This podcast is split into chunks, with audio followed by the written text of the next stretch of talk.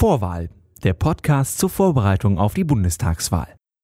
Am 24. September wählt Deutschland einen neuen Bundestag, meine erste Bundestagswahl. Und heute sind Moritz Hohenfellner und Anja Böhmer da. Hallo. Hallo Laurin.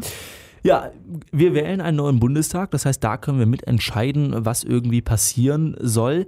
Jetzt habe ich aber persönlich eine coole Idee. Zum Beispiel, ich möchte keine Atomkraftwerke mehr. Ist ja eigentlich gar nicht mal so schlecht, würde ich behaupten. Wie kann ich jetzt aus dieser Idee quasi Realität machen? Ja, zunächst wäre es natürlich ganz gut, wenn du in einer Partei bist. Okay, bin ich jetzt, sagen wir mal? Genau, und wenn du jetzt in einer Partei bist, dann musst du erstmal eine Mehrheit in deiner Partei finden, damit ihr das in euer Wahlprogramm aufnehmt. Okay, das heißt, ich äh, muss einfach Überzeugungsarbeit leisten bei mir in der Partei, in der Basis, im Kreisverband und dann geht es weiter hoch, bis es dann irgendwann auf der Bundesebene und auf dem Bundesparteitag im, äh, ja, im Wahlprogramm landet, ne? Genau, und wenn dann alles gut läuft, dann können wir irgendwann deine Idee auf dem Wahlplakat auf der Straße sehen. Solange mein Gesicht dabei ist, bin ich damit einverstanden. Was ist sonst noch wichtig so? Naja, das ist ja ein guter Weg, aber äh, dann ist es wichtig, dass du am besten in die Regierung kommst, also vermutlich mit einer anderen Partei zusammen eine Koalition bildest, damit da dann eben auch dein Thema Atomkraftwerk in dem Beispiel jetzt einen Einklang findet. Okay, haben wir auch geschafft. Ich bin jetzt auch in der Regierung drin äh, und äh, ja, auf mein Wahlplakat habe ich immer noch über dem Rücken hängen und sage, ich habe doch gesagt, ich will Atomkraftwerke abschaffen. Wie geht's dann weiter? Ja, in der Regierung ist es halt meistens so, da sind jetzt verschiedene Parteien drin und die anderen Parteien wollten vielleicht auch andere Sachen. Das heißt, Ihr habt euch jetzt untereinander schon abgesprochen, es war ein bisschen ein Geben und Nehmen. Und erstmal müssen wir jetzt hoffen, dass auch dein Atomkraftwerk überhaupt drin geblieben ist in dem Koalitionsvertrag. Okay, das heißt, ich spreche mich ja mit der, mit, der, äh, mit der anderen Partei ab. Du hast gerade schon gesagt, ist ein Geben und Nehmen und wir hoffen mal, dass es drin geblieben ist. Es ist jetzt endlich drin. Jetzt kann es auch endlich kommen, oder? Ja, jetzt äh, geht es darum, ein Gesetz zu schreiben und das dann in den Bundestag zu bringen. Im Bundestag sitzen ja nicht nur die Regierungsparteien, sondern auch die Oppositionsparteien. Das heißt, ich muss jetzt wieder ordentlich Überzeugungsarbeit leisten. Das kommt jetzt darauf an, was dein Gesetz wirklich konkret betrifft. Wir gehen ja davon aus, dass die Regierung hinter deinem Gesetz steht, deine ganze Koalition.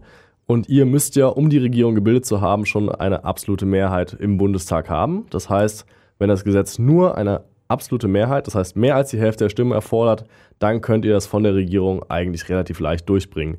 Wenn es aber ein spezielles Gesetz ist, das zum Beispiel die Verfassung betrifft, kann es sein, dass ihr mehr als die Hälfte der Stimmen braucht, zum Beispiel zwei Drittel der Stimmen. Dann müsst ihr natürlich mit der, äh, mit der Opposition zusammenarbeiten und auch da noch Überzeugungsarbeit leisten. Okay, das heißt, ich muss quasi meine Gegner davon überzeugen, trotzdem das zu wählen, was ich für richtig halte.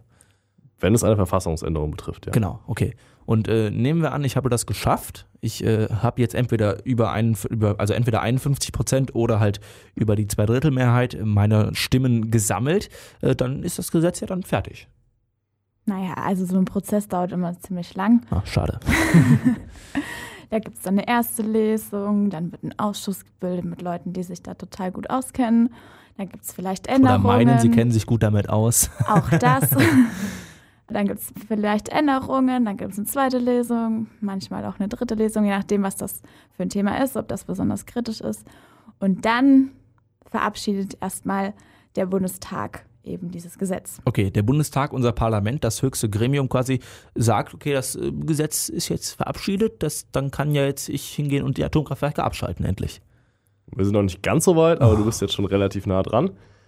Wir haben ja in Deutschland eine Gewaltenteilung, damit alles möglichst stabil bleibt, keine schlimmen Sachen passieren. Deswegen müssen die Gesetze auch noch durch die Länderkammer, das heißt durch den Bundesrat, entweder einfach nur gebilligt werden oder auch bestätigt werden. Und äh, wenn das geschehen ist, dann werden sie noch den verschiedenen Personen zur Unterschrift vorgelegt und das heißt, zum Beispiel dem Bundespräsidenten, der ja eigentlich jedes Gesetz nochmal abzeichnen muss, oder? Genau. Der Bundespräsident ist der allerletzte und in dem Moment, wo der Bundespräsident dein Gesetz unterschreibt, ist aus deinem Gesetzesentwurf tatsächlich ein fertiges Gesetz geworden. Das gilt. Davor braucht es aber auch noch Bundeskanzler, Bundeskanzlerin und äh, die entsprechende Ministerin oder Minister. Gott sei Dank. Also ziemlich, ziemlich kompliziert, äh, so ein Gesetz auf den Weg zu bekommen. Äh, trotzdem haben wir heute darüber gesprochen mit Anja Böhmer und äh, Moritz Hohenfelder. Danke sehr. Vorwahl ist ein kostenloses Angebot der JGCL. Weitere Informationen und die Möglichkeit zur Unterstützung findet ihr auf j-gcl.org/politik.